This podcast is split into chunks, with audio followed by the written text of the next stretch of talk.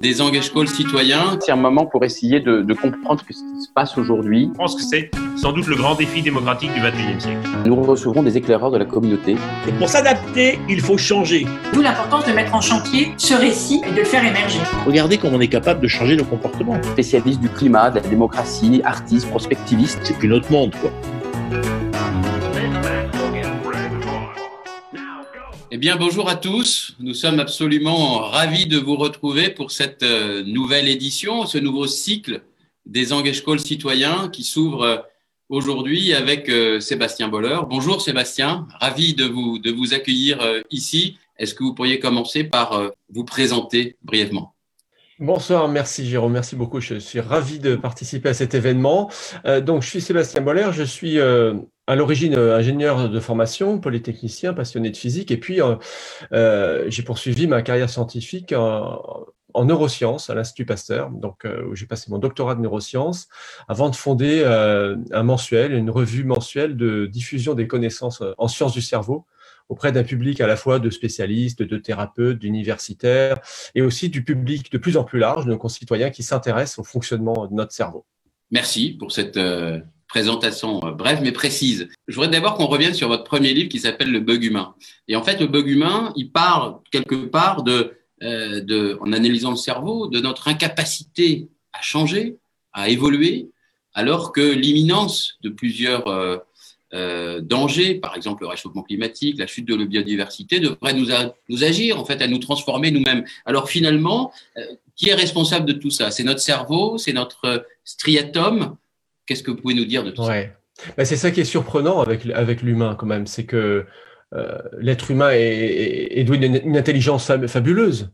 On, a réussi à s'adapter à peu près à tous les défis jusqu'à aujourd'hui, mais d'un seul coup, il y a un défi qui se présente et, qu'on semble absolument incapable de surmonter. C'est-à-dire qu'on on a réussi à créer des machines fantastiques pour améliorer notre confort de vie, on a surmonté les maladies, on a inventé les antibiotiques, on a envoyé des hommes dans la Lune, mais, et on a même créé des modèles climatiques qui nous permettent de savoir parfaitement ce qui nous attend.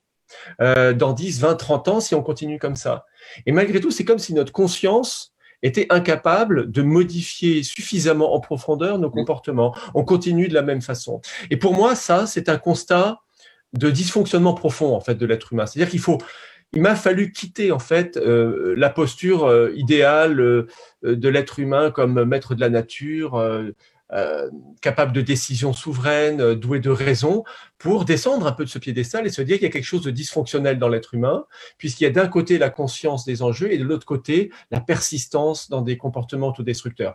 Alors pour moi qui suis neurobiologiste, c'est un problème euh, que, je vais, que je suis allé chercher dans le cerveau. Je me suis dit, euh, le cerveau humain, qui est d'une puissance incroyable, qui est présenté comme l'organe le plus fabuleux de tout l'univers, et c'est vrai, je le crois toujours, malgré tout, il doit y avoir un défaut de, de construction dans ce cerveau pour qu'il y ait cette, cette, incohérence. Où est cette incohérence? Voilà. Alors, du coup, quand on regarde à l'intérieur, quand on ouvre la boîte noire du cerveau, quand on regarde comment, comment est fait un cerveau humain, il y a une chose qui est frappante, c'est qu'il y a euh, schématiquement deux grandes parties. Euh, il y a une partie externe qui s'appelle le cortex. Vous savez qu'il y a cet aspect plissé hein, qu'on voit dans les, livres d'anatomie euh, et, qui nous donne notre intelligence, notre pouvoir d'abstraction, qui nous permet d'inventer des machines de plus en plus perfectionnées, de, de diffuser du savoir, de coopérer. Euh. Et, et, cette partie du cerveau, elle s'est développée plutôt récemment dans l'histoire de notre, notre espèce, dans l'évolution de l'espèce humaine. Disons dans les 100 ou 200 derniers milliers d'années. Alors ça paraît long, mais à l'échelle de l'évolution, c'est assez court. Mais si on regarde plus en profondeur, non pas l'extérieur, mais la profondeur du cerveau, là on voit euh, une autre structure, un autre organe qui est beaucoup plus ancien, hein, parce que cerveau c'est un peu, euh, c'est des couches un peu comme un oignon, et plus vous allez au centre, plus vous allez loin dans le passé. Et vous avez là cet organe qui s'appelle le striatum, et qui lui ne, nous donne pas du tout de l'intelligence, lui il fabrique nos désirs, et il, nous pousse à réaliser des actions, et il nous y incite en nous récompensant quand on le fait avec du plaisir, notamment avec une, molécule qui s'appelle la dopamine. Et dans quelles circonstances il nous, récompense avec de la dopamine, c'est ça qui est important.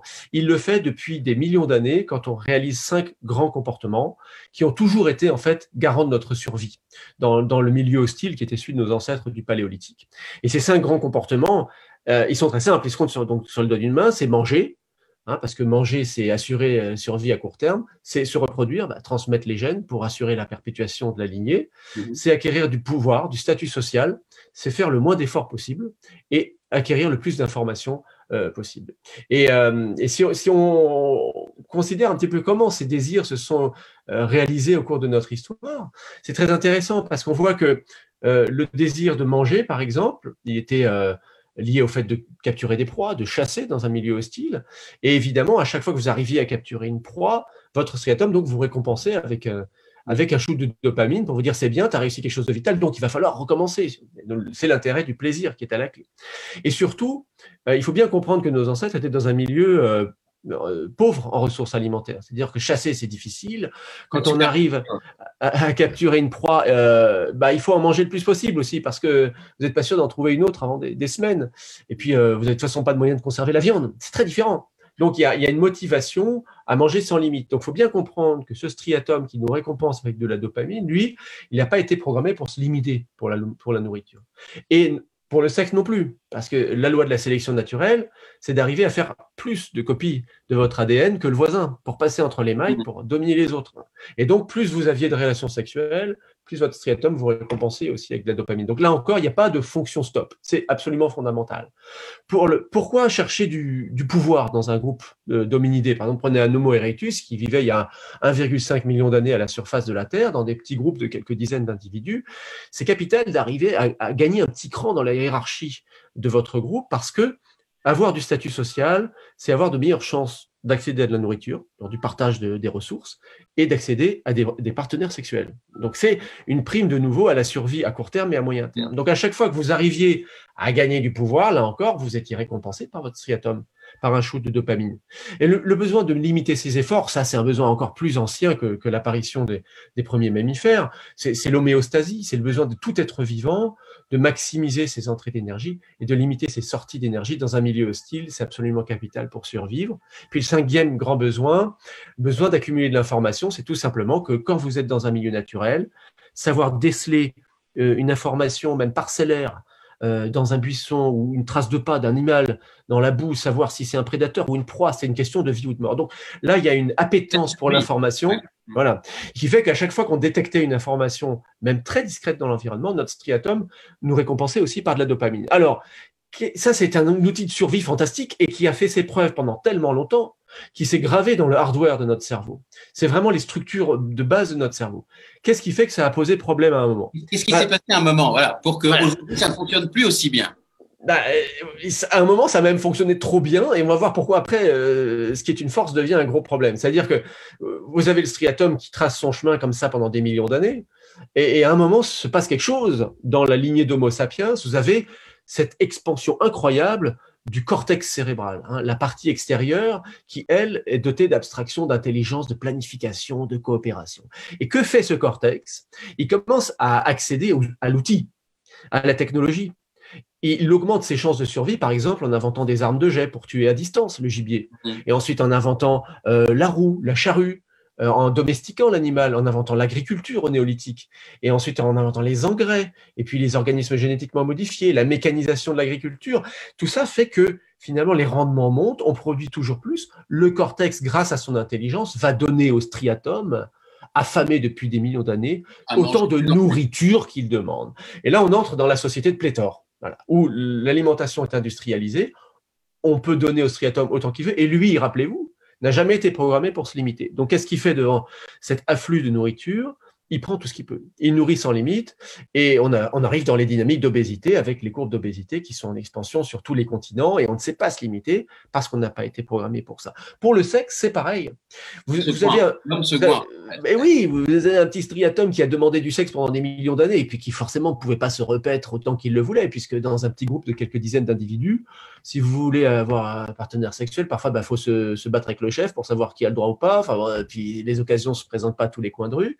Ce striatum comme ça ronge son frein pendant deux millions d'années et il arrive avec le cortex qui lui dit bah, Moi, je vais t'inventer Internet, je vais t'inventer les sites de rencontres, je vais t'inventer les sites pornographiques.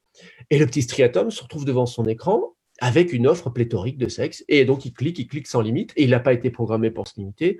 Donc, il arrive finalement à la situation qu'on connaît, avec 136 milliards de vidéos pornographiques visionnées par l'humanité chaque année. Alors, ça, ça, ça a l'air de rien comme ça, enfin, si quand même, mais surtout, c'est une quantité d'informations qui circulent sur les serveurs numériques. C'est à peu près 30% de l'information euh, totale qui circule sur les serveurs numériques. Et, c'est, et le, le secteur du numérique aujourd'hui a dépassé en gaz à effet de serre le secteur aérien. Donc, Oui. ce besoin au départ qui était. 10%, euh, à peu près, oui. Par rapport à 4 à peu près, si on doit faire des grandes.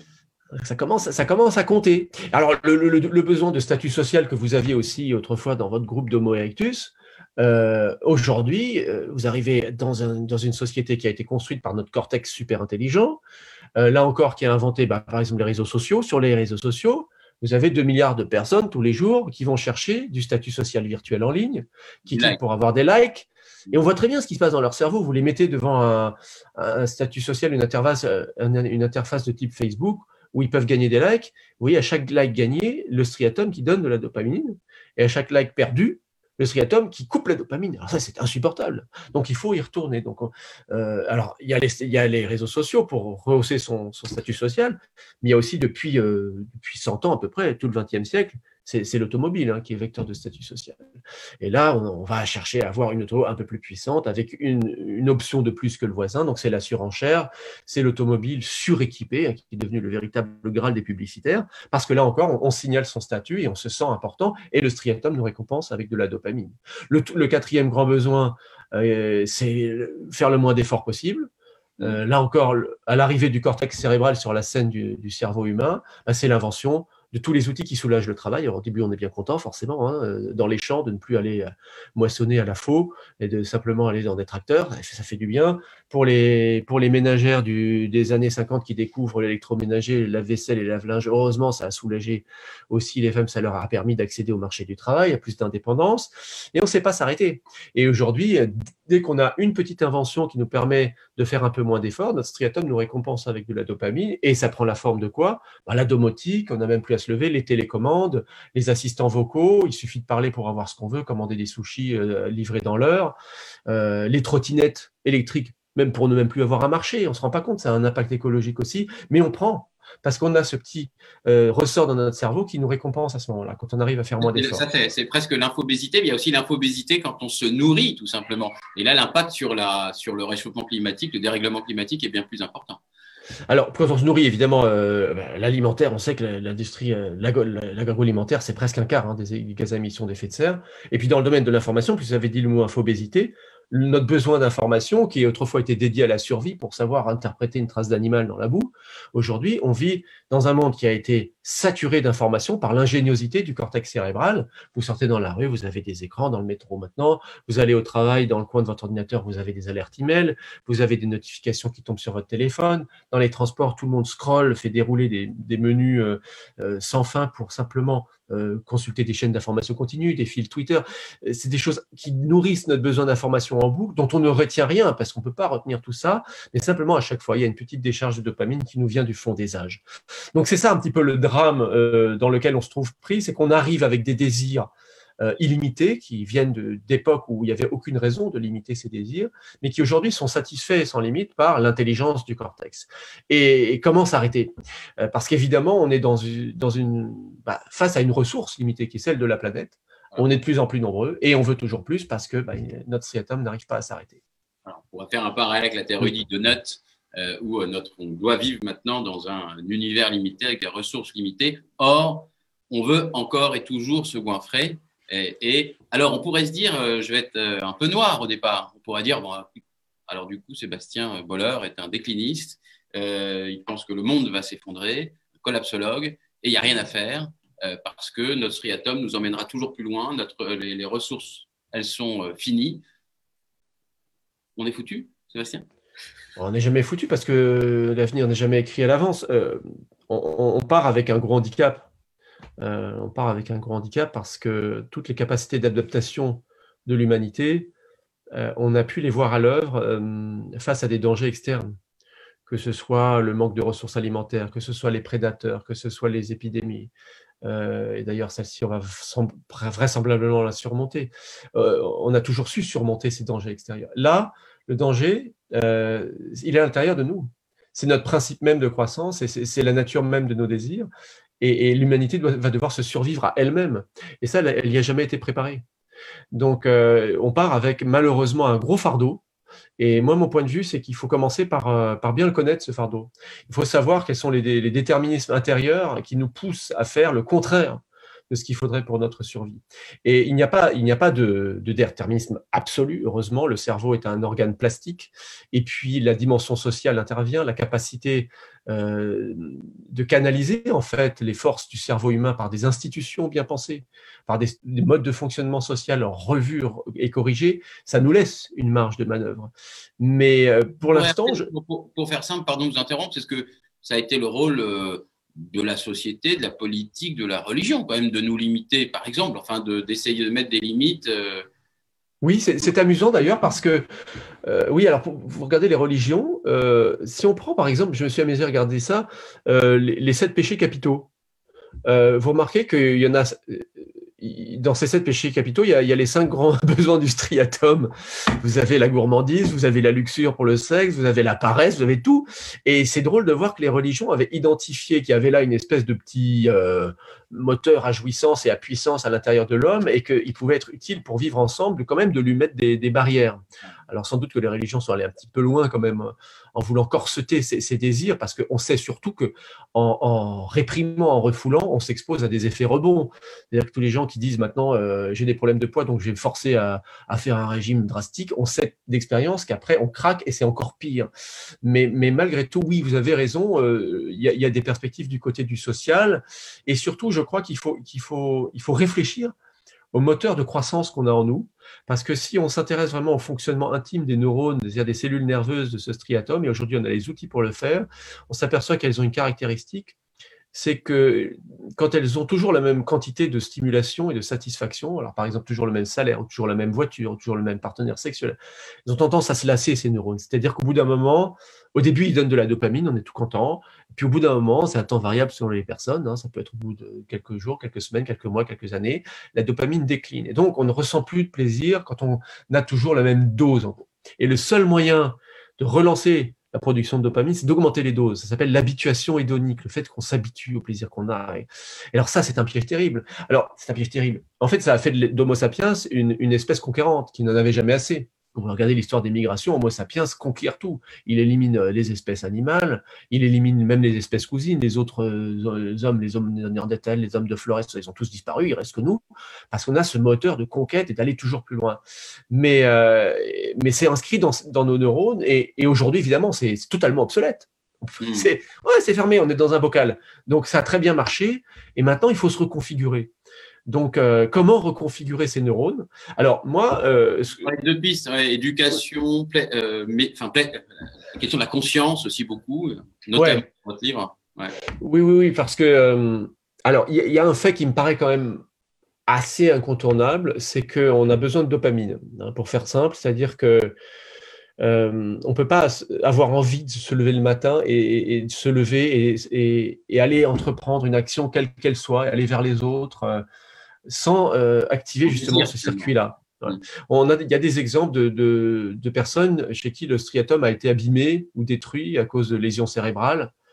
Et c'est très saisissant de voir ce qui leur arrive. C'est-à-dire qu'ils sont comme vous et moi, ils sont tout à fait capables de parler, ils sont capables de, de lire un livre, de, de produire des raisonnements très élaborés, mais ils, ils ont une incapacité sélective.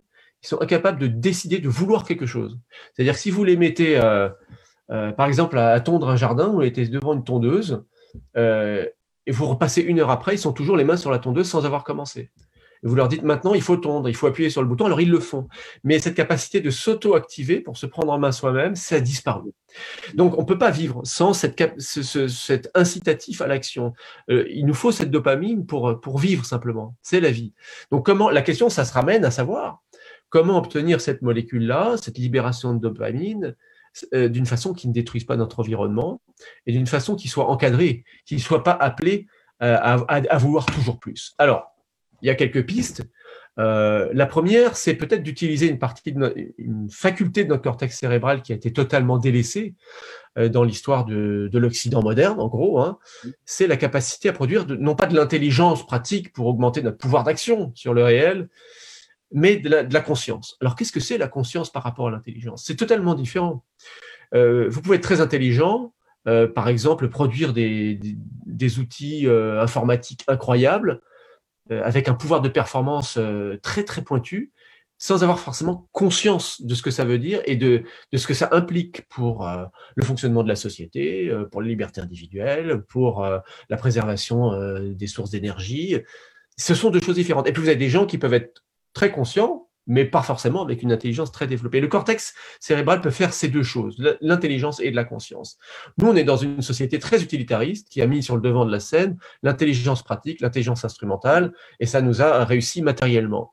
Mais la dimension de conscience, qui est peut-être beaucoup plus développée par les, les traditions euh, orientales, notamment à travers la méditation, euh, la conscience du corps, on en reviendra peut-être, ça repose sur un autre mode de fonctionnement du cortex, avec des, des synchronisations de différentes régions cérébrales qui nous mettent en, en- en correspondance avec nos sensations, avec euh, la prise de conscience de l'instant et la capacité aussi de, de ressentir les choses pleinement, c'est-à-dire d'être présent à ce qu'on fait.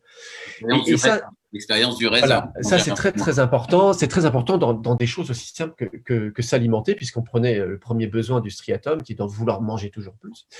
Euh, la conscience peut donner du plaisir de manger sans manger toujours plus. Et alors, euh, vous en faites l'expérience, par exemple, euh, devant votre télévision, si vous êtes habitué à manger de votre écran, devant votre écran en mangeant une série, vous aurez peut-être constaté que vous avez tendance à manger un peu plus. Bon, il y a pas mal d'études qui ont été faites là-dessus et qui montrent qu'effectivement, quand on mange devant un écran, on mange entre 40 et 60% de calories en plus. Pourquoi? Parce qu'en fait, notre conscience qui, qui, qui nous donne cette capacité à, à savourer euh, ce qui nous arrive, elle est attirée par l'écran. Et donc, elle, n'est pas vraiment présente aux saveurs hein, qu'on déguste euh, au niveau du palais, de la langue. On est attiré vers autre chose, donc on compense par de la quantité. À l'inverse, si vous éteignez les écrans, si vous euh, coupez la radio, si vous êtes pleinement présent à ce que vous mangez, à ce moment-là, il suffit de très peu pour produire du plaisir et libérer de la dopamine. Mm. Alors, il y a cette fameuse expérience du grain de raisin Mm. qui m'a été enseignée par Christophe André, qui avait introduit ça à l'hôpital Sainte-Anne quand, hein, quand il a introduit la méditation de pleine conscience justement en milieu hospitalier, notamment pour des patients qui sont en alimentation compulsive. Ils sont justement dans cette logique de toujours plus, de machinalement toujours piocher dans le sachet de chips qui après se retrouvent avec des problèmes de surpoids, de diabète, tout ce que vous voulez, euh, pour euh, justement le- le- leur redonner le contrôle sur le geste de manger. L'expérience est simple, vous êtes assis en groupe de personnes justement qui viennent consulter, il y a le, euh, psychiatre au centre qui fait circuler un, un sachet de grains de raisin sec et euh, qui dit à chacun vous allez piocher un petit raisin sec, et puis vous allez le garder dans votre main, vous n'allez pas le manger tout de suite. Et on va faire une expérience, on va d'abord le regarder, le raisin sec, d'abord prendre conscience de son aspect visuel. Et là, d'un seul coup, on s'intéresse au raisin sec, on voit que c'est joli dans la lumière rasante, il y a des petits replis et tout, c'est joli. Puis ensuite, vous pouvez le sentir. Alors, vous sentez l'odeur du raisin sec, un peu acidulé, un peu sucré comme ça, puis ça dure une ou deux minutes. Après, vous avez le droit de le mettre dans la bouche, mais là, vous ne pouvez pas l'avaler. Donc, il faut déjà faire un acte de résistance. Et puis, euh, une fois que, la résistance est exercée, vous sentez la, saveur qui se dégage. Vous avez le droit de le mordiller ensuite. Il y a le sucre qui se dégage et des saveurs qui se dégagent. Et puis, il y a une quantité infinie de saveurs à ce moment-là qui parviennent justement à vos centres de la, dégustation. Et puis, progressivement, il y a aussi le temps long qui s'installe et les mécanismes de la satiété qui interviennent. Donc, le besoin de manger compulsivement qui commence à se calmer un petit peu. Et au bout du compte, vous avez comme ça des patients qui vous disent J'ai l'impression d'avoir fait un repas avec un grain de raisin. Ça a duré un quart d'heure. Euh, ils disent presque un repas, c'est pas tout à fait un repas quand même, hein, avec un grain de raisin. Mais ça, disons que le- la, le- le quant- la quantité de plaisir qui en résulte peut être même supérieure à celle que vous avez à faire un, un immense gueuleton simplement en discutant ou en regardant la télé, parce qu'il y a cette dimension de conscience qui intervient et qui peut se développer au fil, des séances. Ça, c'est vraiment une voie qui, peut être développée, notamment par les exercices de méditation de pleine conscience, hein, qui sont un vrai, euh, un vrai guide pour développer cette capacité de notre cerveau. On voit même le fonctionnement cérébral qui se modifie hein, au fil des, heures de pratique. Plus on pratique la méditation, plus le cerveau modifie son fonctionnement. Et là, on retrouve quelque part aussi le vrai hédonisme. Euh, L'hédonisme, la, la culture du plaisir, de la dégustation, de la- de l'acte de savourer, n'est pas dans la, dans la fuite en avant et dans l'augmentation des doses. Au contraire, c'est la capacité à, à faire du qualitatif, remplacer la quantité par la, par la qualité. Je pense qu'on est devant un enjeu, euh, si on raisonne en termes de ressources finies, euh, on peut aller, euh, pour- alors, il y a des gens qui n'aiment pas parler de décroissance, mais en tout cas de, de maîtrise de la quantité, en, en allant vers une croissance de la, du plaisir. Du plaisir, une croissance du plaisir, une croissance de la, de la conscience et du mental. Je pense que il faut revoir qu'est-ce qu'on veut faire croître. Voilà. Ça, c'est une première, une première voie. L'éducation aussi beaucoup dans votre, dans votre livre, non? Pardon, de? D'éducation, en quelque sorte. de- Alors, l'éducation, oui. Euh, l'éducation, elle intervient euh, sur deux plans. Alors, le, pr- le premier plan, euh, c'est ce qui a été découvert depuis quelques années grâce à, à des expériences d'imagerie cérébrale qui ont été faites au début sur des, des enfants, euh, justement par rapport à l'appétit de connaissance. Euh, donc, dans ces expériences, il s'agissait simplement de mettre des enfants dans une, IRM, donc un appareil euh, pour mesurer l'activité du cerveau, et, et de leur faire euh, répondre à des petites questions de type quiz, un peu type trivial court poursuite, vous voyez, de culture générale, ou, de leur montrer des images d'encyclopédie, euh, ou des planches de- d'histoire naturelle, des animaux, leur faire deviner des noms d'animaux, euh, reconnaître des plantes.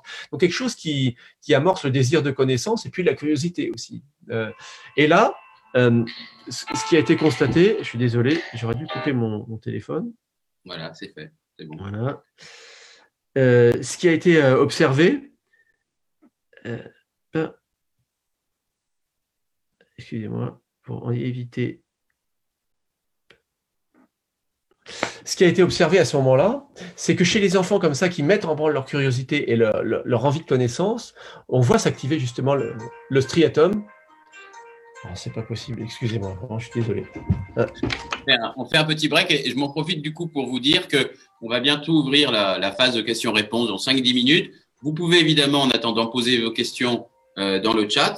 J'en choisirai et je les poserai où ça me sert à, à angler mes questions. Et puis dans une dizaine, à peu près euh, 10-12 minutes, on passera.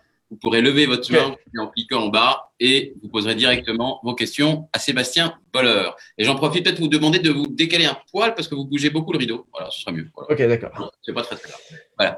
Euh, On était Et donc, sur voilà, voilà, voilà. Et donc, donc face à, à- à l'appétit de connaissance, euh, le striatum s'active et on voit la dopamine qui est vraiment libérée à ce niveau-là.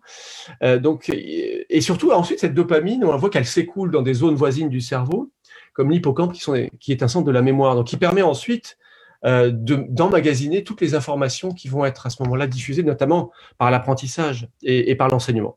Et, donc ça, ça, donne une perspective quand même assez fabuleuse euh, c'est d'imaginer qu'on peut créer des générations d'addicts à la connaissance.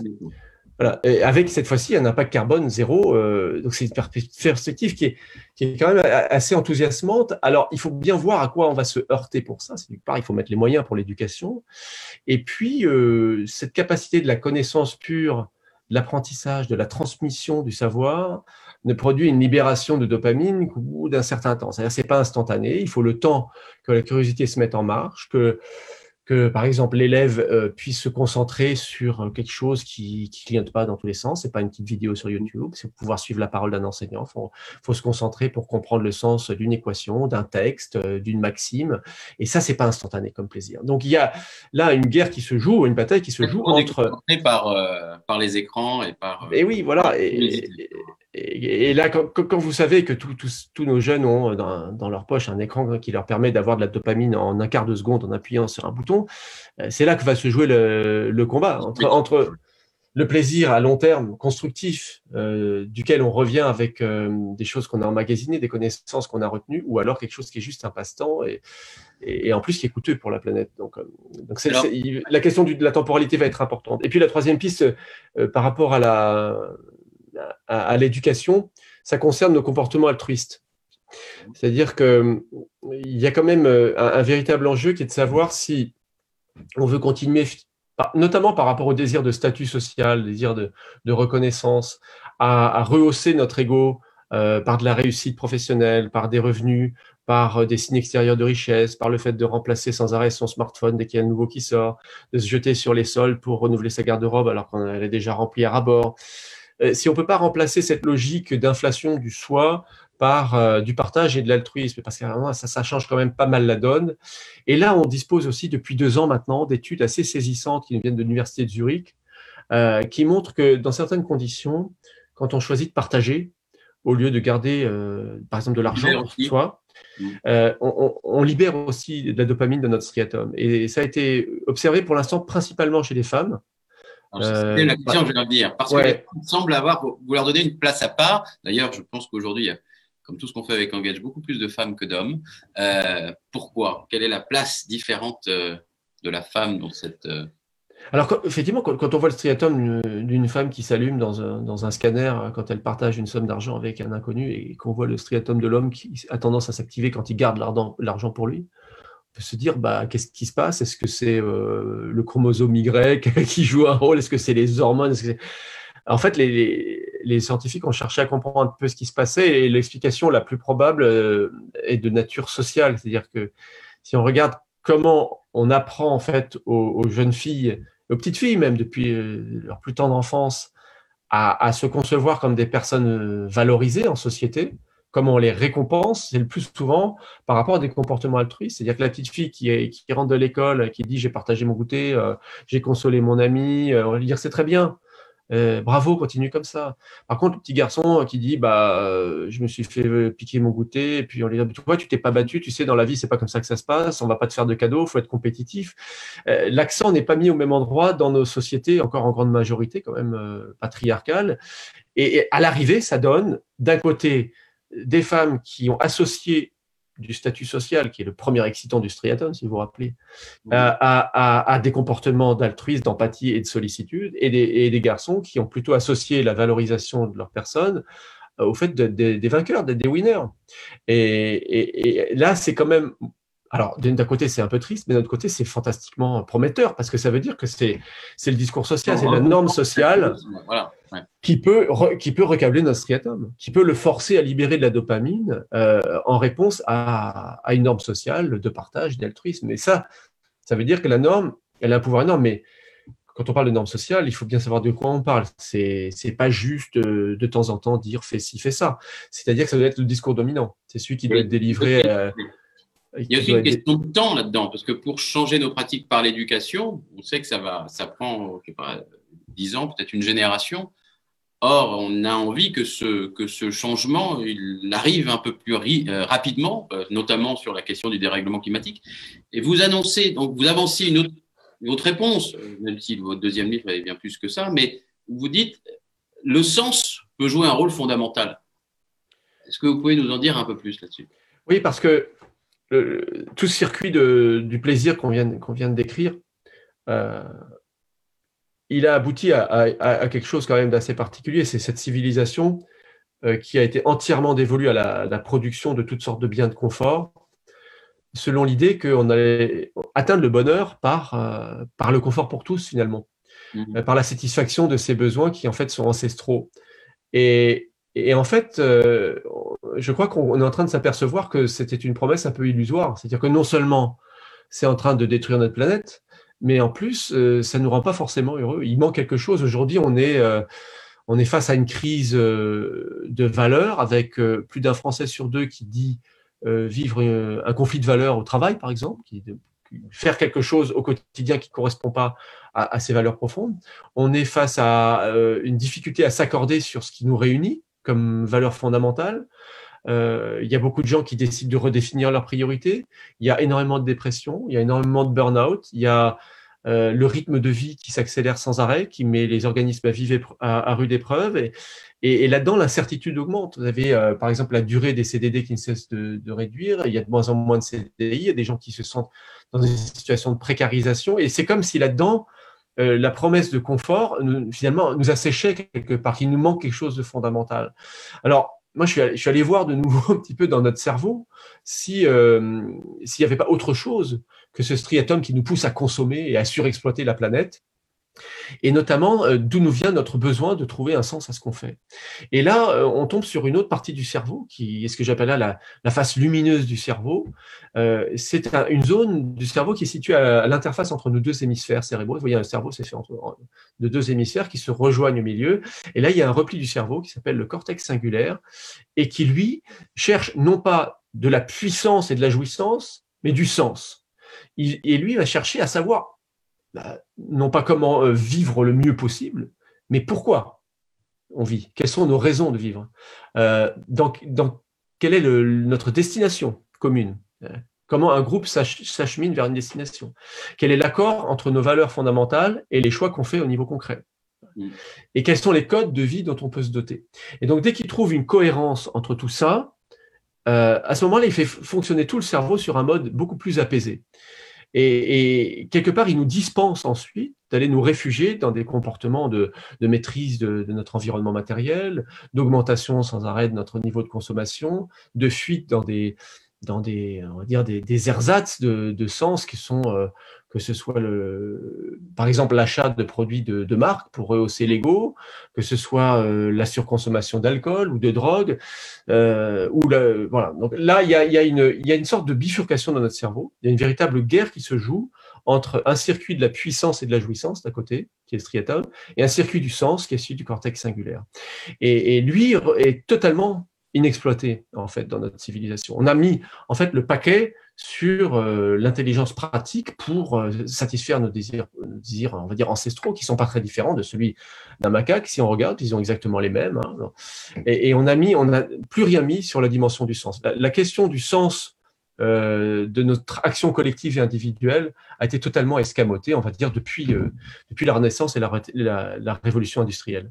Ben, on, va, si vous voulez bien, Sébastien, passer à la, deuxième partie de l'émission, qui est qu'on donne la parole, évidemment, à tous ceux qui vous écoutent. Je crois, je trouve, vu le nombre de questions qu'il y a, avec énormément d'intérêt. J'aimerais poser une dernière question, et puis après, euh, par exemple, peut-être Julien euh, euh, Marcinkowski, j'ai bien prononcé, j'ai trouvé ta question intéressante dans le chat, donc soit je la poserai, soit si tu veux prendre la parole et, et lever la main pour que Laura t'ouvre le micro. Mais j'avais une une autre question avant, d'ouvrir cette phase-là, qui est, en fait, Sébastien, vous parlez beaucoup, beaucoup du cerveau. Évidemment, c'est votre domaine d'expertise. Mais euh, l'homme, c'est pas qu'un cerveau, c'est euh, un corps, c'est euh, un cerveau, certes, c'est une âme, c'est plein de. C'est toutes ces différentes couches, dimensions euh, mêlées. Alors, comment ne pas avoir une pensée qui se. ou une analyse qui se réduise au cerveau? Qu'elle joue quel rôle jouent les autres parties de notre, de notre être en quelque sorte. Oui, alors ça c'est fondamental.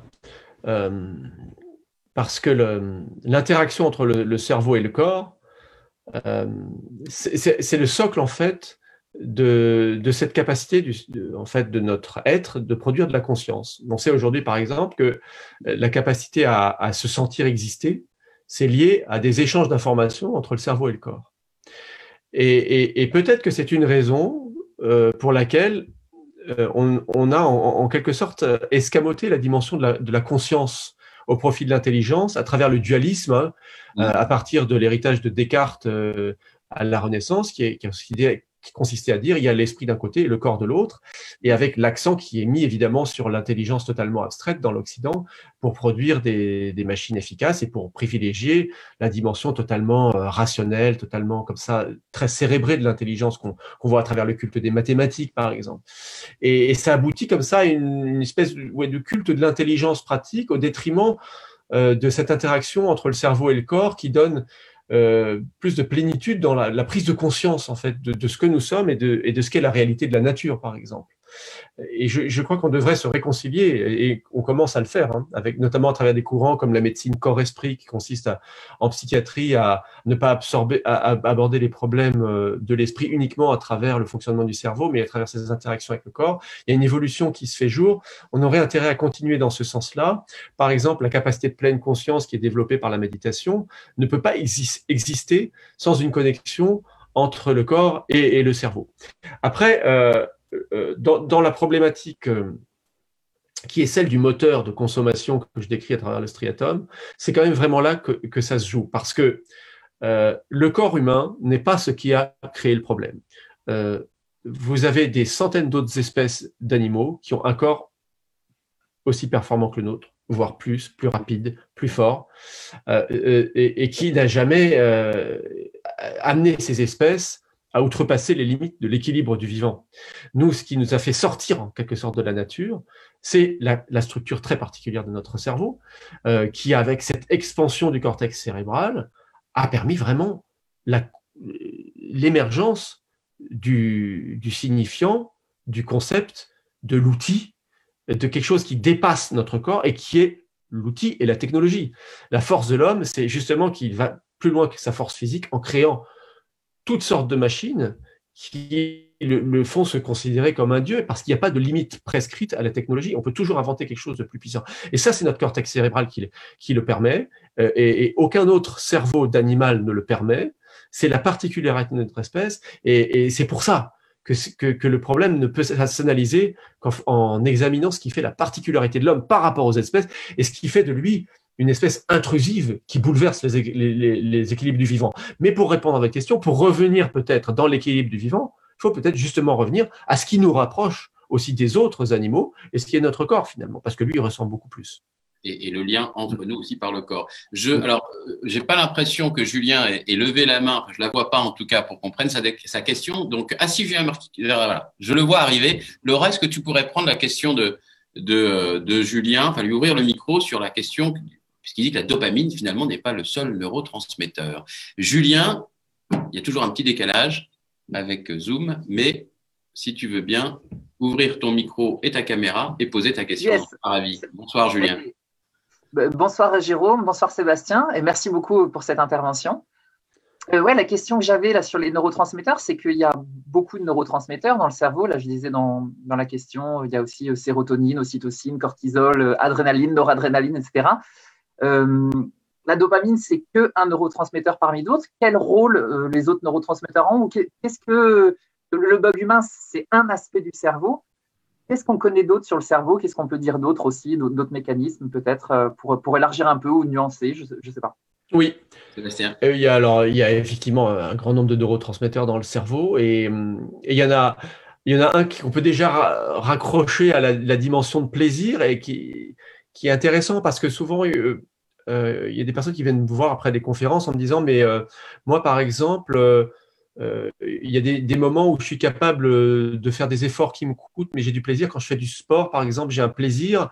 Donc, d'après vous, c'est pas de la dopamine parce qu'elle nous pousserait à faire le moindre effort. Et c'est vrai. Là, vous avez par exemple une libération d'endorphines, c'est-à-dire des analogues de la morphine qui sont aussi produits par le cerveau et qui produisent une sensation de bien-être. Et cette fois-ci, c'est un bien-être plus diffus euh, et qui ne s'obtient pas de façon instantanée. Il faut passer par rapport euh, par-dessus une certaine douleur, d'ailleurs, parce que la fonction des endorphines, c'est aussi une fonction anesthésiante. Hein. Et, là, c'est très intéressant, parce c'est une alternative au plaisir instantané de la dopamine, euh, qui est un plaisir plus diffus qu'on peut obtenir par l'effort physique, notamment par le footing, par tout, toutes ces personnes qui après peuvent aussi devenir un peu accro à ces exercices physiques. Donc ça, c'est quelque chose d'important. Euh, et la sérotonine, vous l'avez cité, cette fois-ci, ça va être un neurotransmetteur qui est plus impliqué dans les variations de l'humeur. Alors, l'humeur, c'est autre chose que les états de plaisir euh, intenses qu'on peut avoir euh, en mangeant ou en ayant des rapports sexuels. C'est quelque chose aussi qui se déroule sur des échelles de temps plus longues, plusieurs jours, plusieurs semaines. Hein. C'est ce qui va être dégradé dans la dépression.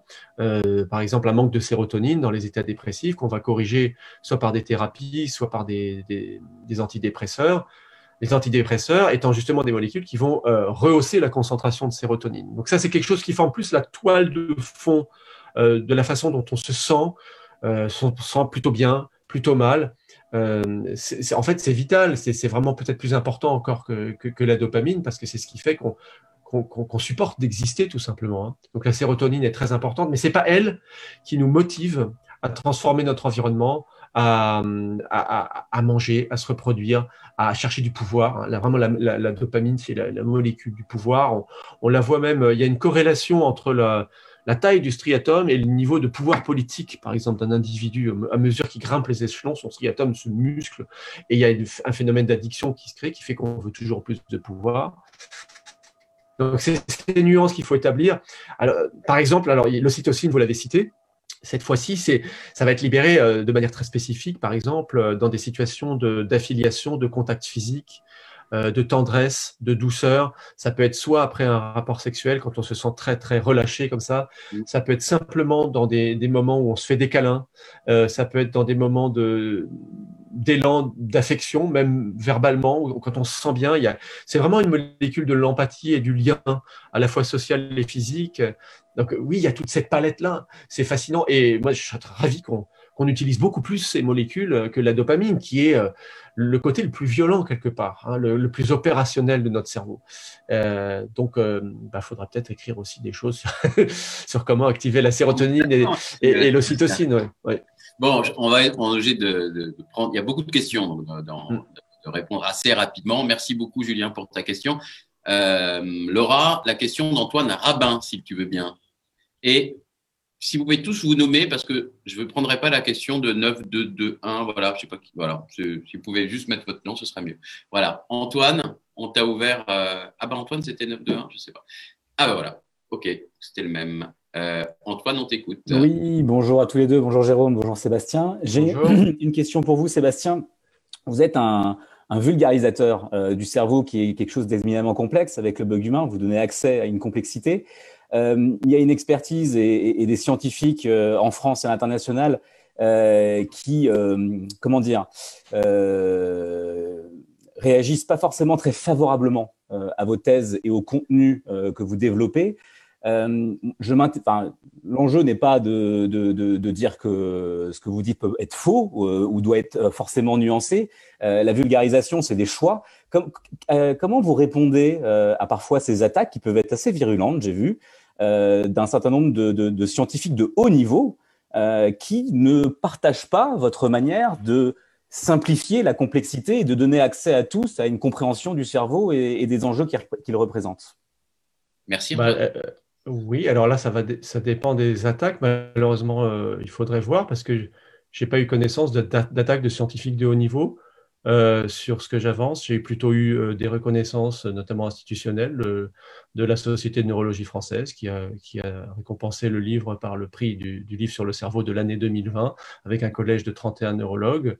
J'ai eu des retours, des, personnes que je considère comme des neuroscientifiques de haut niveau sont venus euh, me voir, des gens qui ont des, des, chaires au Collège de France, qui m'ont dit c'est le livre que j'aurais dû écrire, euh, que j'aurais pu écrire, bravo. Donc je ne sais pas franchement quels sont les. Qu'est-ce que il Pardon, faut- j'ai il faut- j'ai- j'ai- Ouais. j'ai posé ma question autrement. Ouais. Ouais, je, je vais poser ma question autrement pour mettre en perspective, en fait, même au-delà finalement du sujet même du cerveau et de sa complexité et de votre ouvrage et de la manière dont peut ré- réagir la, la, la communauté scientifique là-dessus. Vous, com- enfin, vulgariser, c'est choisir. Donc, comment, que- comment vous avez élaboré ce, ce, ce processus et ces choix finalement euh, d'orienter l'éclairage euh, d'une manière forcément partielle Voilà, comment, comment vous regardez cet enjeu-là par rapport à, à, à la complexité qui parfois rime avec l'exhaustivité et qui Ah oui, du oui, coup euh, oui. n'est pas compatible avec le fait de pondre un bouquin de 200 réponse. pages et pas de, et pas de 20 000 pages. Quoi. Oui, alors ça, ça, ça- ça, c'est intéressant parce que ça, ça me ramène à la façon dont le, la thèse, euh, le schéma d'interprétation qui est au cœur du livre euh, a émergé. Euh, C'est-à-dire que moi, mon questionnement, il est venu euh, en fait déjà d'une expérience personnelle de, de frustration et de colère devant ce qui, ce qui est en train d'arriver à l'humanité et à la planète, et une indignation, en fait, euh, une incompréhension de voir l'incohérence entre toutes les données qu'on avait sur la catastrophe qui est en cours et le, et le fait donc euh, qu'on continuait. Et, et alors j'ai commencé à regarder qu'est-ce qui détruisait en fait euh, dans les activités humaines notre environnement en priorité. Alors, euh, j'ai vu bah, l'industrie automobile, j'ai vu euh, la production de l'agroalimentaire, j'ai vu l'augmentation de la production électrique, les biens euh, de luxe, le textile, euh, la- voilà. En gros, ce- ces différents postes en fait d'activité industrielle Mm. qui étaient en, en pleine expansion et qui nourrissaient de plus en plus de gens et, et, et parallèlement à tout ça, la dynamique de croissance économique qui est toujours un dogme qui, couvre en fait toute- l'activité humaine au niveau de la planète. Et, euh, ces, grandes activités-là euh, ont- sont, de manière évidente euh, des grands renforçateurs primaires, ce qu'on appelle, du système de récompense. Donc, le système de récompense, c'est donc la structure du cerveau qui inclut le striatum, qui a été au départ analysé par Holz et Milner dans les années 50 et ensuite documenté jusqu'à aujourd'hui, et, qui correspond donc aux besoins hyper connus. Donc là, les, grands scientifiques qui veulent les nier, je, serais ravi de les avoir à côté de moi, euh, qui est le besoin alimentaire, le besoin sexuel, le besoin de statut social, le besoin d'homéostasie, de, réduction des efforts, et l'appétence pour l'information. Les grands renforçateurs primaires qui collaient tellement parfaitement, en fait, euh, euh, à notre utilisation des ressources agroalimentaires, notre façon de, pousser la, consommation euh, automobile, la façon d'utiliser la recherche de statut social dans les logiques de, marketing pour les produits de luxe, pour les smartphones, pour, les, pour tout ce que vous voulez, que euh, là, là, il y a quelque chose qui m'a sauté aux yeux. euh, et, et je, l'ai ensuite structuré comme ça. Et le nombre de publications scientifiques se référant à ça étant tellement énorme et tellement passionnante en plus, que j'ai vraiment même pas eu beaucoup à, à réfléchir avant de, mettre en place ce parallèle. Euh, et euh, alors, après, il y a la question de la vulgarisation. Euh, j'ai eu une fois l'occasion de discuter avec un chercheur en neurosciences qui travaillait pas du tout d'ailleurs sur le système de récompense et qui disait oui mais vous êtes vulgarisateur, vous n'êtes pas chercheur. Alors j'ai commencé à lui parler du système de récompense et, des 250 euh, références de travaux que j'avais compulsées pendant deux ans et euh, il n'en connaissait pas un dixième. Donc il faut bien se poser la question de savoir euh, qu'est-ce qui fait la légitimité euh, quand on euh, produit un discours scientifique à destination du public Est-ce que c'est le fait d'appartenir à un laboratoire du CNRS ou est-ce que c'est le fait de maîtriser une, bibliographie?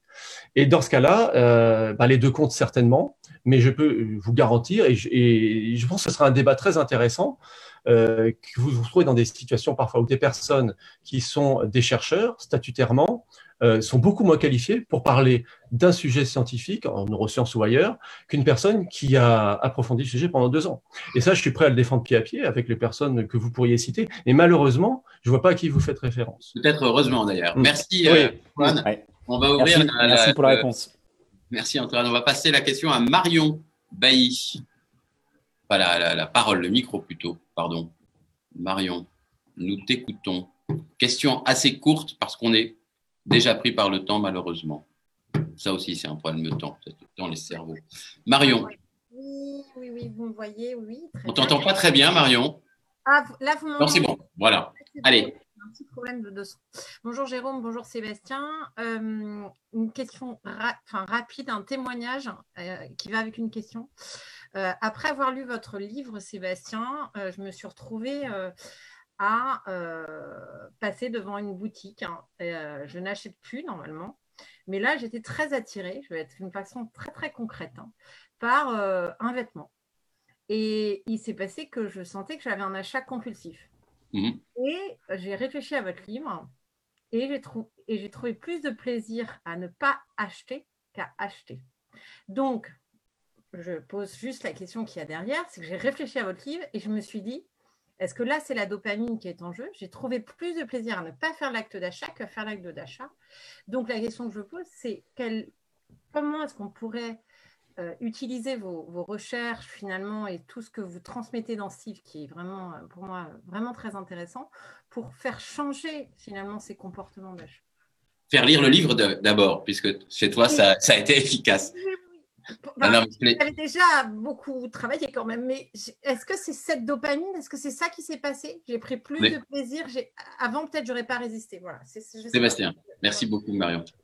Ah, euh, le, plaisir de renoncer, euh, là, j'ai pas la réponse parce que, euh, à ma connaissance, on n'a pas fait les expériences qui auraient permis de trancher, de voir si c'est bien de la dopamine qui est, qui est impliquée quand on, quand on va quelque part contre euh, ces, impulsions. Euh, je ne pense pas que ce soit le cas. Je pense que c'est autre chose.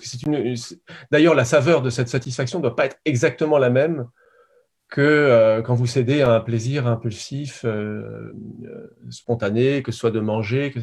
il doit y avoir une autre dimension. Moi, il y a certainement en tout cas une, une mise en œuvre de, la partie du cerveau dont je parlais qui, euh, qui intervient dans la perception d'un sens, hein, dans ce qu'on fait, d'une cohérence, euh, et qui apporte un, apaisement, une sorte de logique dans nos actions euh, dont on a peut-être plus besoin que simplement d'assouvir nos, besoins impulsifs. je crois que c'est plutôt de, ce côté-là que ça doit se situer, c'est-à-dire qu'on ne se rend pas compte, mais on, est souvent dans une situation de dissonance cognitive quand on, quand on fait euh, une activité professionnelle dont on sait que, par exemple, euh, bah, quelqu'un qui, qui, travaille dans l'industrie du plastique et qui sait en même temps que ça détruit l'environnement, il est pris entre ses actes d'un côté et ses valeurs de l'autre, et puis il vit une dissonance cognitive, il y a un conflit intérieur. Et le jour où il, prend la décision de changer de métier, il y a, une, euh, il y a un alignement qui se produit. Et, et, certainement un soulagement et une satisfaction et, et le sentiment qu'on peut euh, maintenir une direction dans nos actions qui est qu'on peut assumer, qu'on peut défendre et, qui nous satisfait probablement pour cette raison-là, parce qu'à ce moment-là, c'est plutôt des d'autres circuits cérébraux qui entrent en, action. Donc le cortex singulaire, lui, va plutôt apporter un apaisement et le sentiment de quelque chose de durable et une baisse de, de, de l'angoisse qu'on peut ressentir quand on ne sait pas finalement quoi. Euh, donc je ne pense pas que ce soit de la dopamine dans, dans ce cas-là, mais c'est ou alors ou alors ici elle, ça peut ça, ça, peut intervenir dans, dans, dans, la représentation que vous faites de vous-même aussi, la satisfaction. Euh... Ce que je veux dire, c'est que en fait moi mon cas personnel m'intéresse pas. En fait, ce qui m'intéresse, c'est comment on peut changer les comportements comme ça. Mm. C'est-à-dire que s'il y a le cortex singulaire et que le cortex singulaire peut donner justement le sens ou qu'il y a du plaisir du renoncement à la consommation, comment on change la norme sociale et les comportements? En fait, c'est ça. Mais j'essaye de concrétiser qui m'intéresse, c'est de concrétiser. Moi, je suis très pratique. C'est dire comment est-ce que ça, on peut utiliser votre recherche pour faire changer ça dans les comportements. Eh bien, tu sais, Marion, c'est, aussi de ça dont on parlera dans la séance d'après d'intelligence collective. Vous aurez la, chance de pouvoir euh, continuer à discuter, à voir comment s'approprier toute cette connaissance apportée pour nous changer concrètement et accélérer cette, euh, transition. Merci Marion, on arrive au bout malheureusement de, de, de l'émission des de Langage deux mini-questions rapidement. Enfin, mini, non, elles sont importantes. Mais premièrement, si vous deviez définir vos futurs désirables, Sébastien, ils ressemblent à quoi? Bah, Moi, il ressemble à un monde où on se reconnecterait à, nous-mêmes, à notre corps, à, nos besoins, en fait. Euh, là, je, crois qu'on ne sait même plus quels, sont nos vrais besoins. Avec cette cette escalade dans, l'exploitation de la nature, dans la, consommation, on, a, poussé les, besoins toujours plus loin, on s'est créé des faux besoins, euh, et donc pour atteindre le bonheur, on se dit qu'il faut les, les, assouvir, et une fois qu'on les a assouvis, on se dit que pour atteindre le bonheur, il faut en assouvir d'autres encore plus éloignés. Euh, donc je pense qu'il faut revenir à, à, une réflexion sur ce dont on a vraiment besoin. Et, je trouve qu'il y a une phrase qui, qui est intéressante de Saint Augustin à ce propos, qui disait que la, la vraie sagesse, c'est de continuer à désirer ce qu'on a. Mmh. Et, et c'est pas du tout comme ça que fonctionne notre striatum, puisque lui, euh, dès qu'il a quelque chose, il veut déjà quelque chose, autre chose en plus. Et, et la question, c'est comment continuer à vraiment désirer quelque chose qu'on a déjà. Et pour ça, je, il peut être intéressant quand même de, de se reconnecter à son corps, de parfois de, revoir à la baisse son niveau d'exigence, de presque de se priver parfois de certaines choses. Parce qu'à ce moment-là, le, système se, remet à zéro. Hein. Il y a des phénomènes de reset, par exemple, euh, si vous décidez de, vivre plus chichement pendant un moment, de, manger euh, un petit peu moins, à ce moment-là, il vous suffira d'un soupçon de, la surcroît de consommation pour, pour, voilà, pour relancer la. la... Donc, il faut jouer, il faut, faut, faut, il faut jouer à ça. Donc, se reconnecter à soi-même, redéfinir ce qu'on appelle nos besoins, et puis euh, se reconnecter aux autres, parce que euh, le, le striatum, c'est une machine à, à individualisme. C'est quelque chose qui, qui, qui, nous pousse à, à vouloir euh, des biens de consommation, du pouvoir, de, du statut social pour nous-mêmes.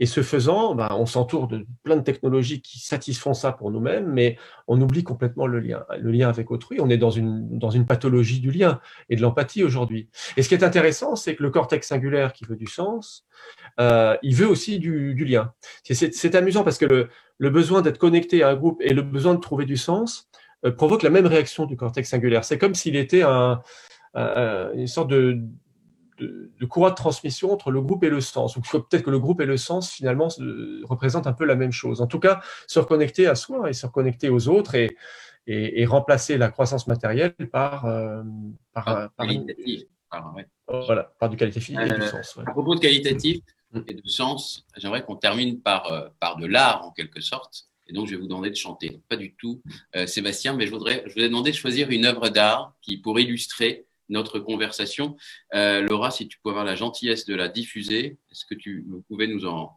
nous en parler rapidement?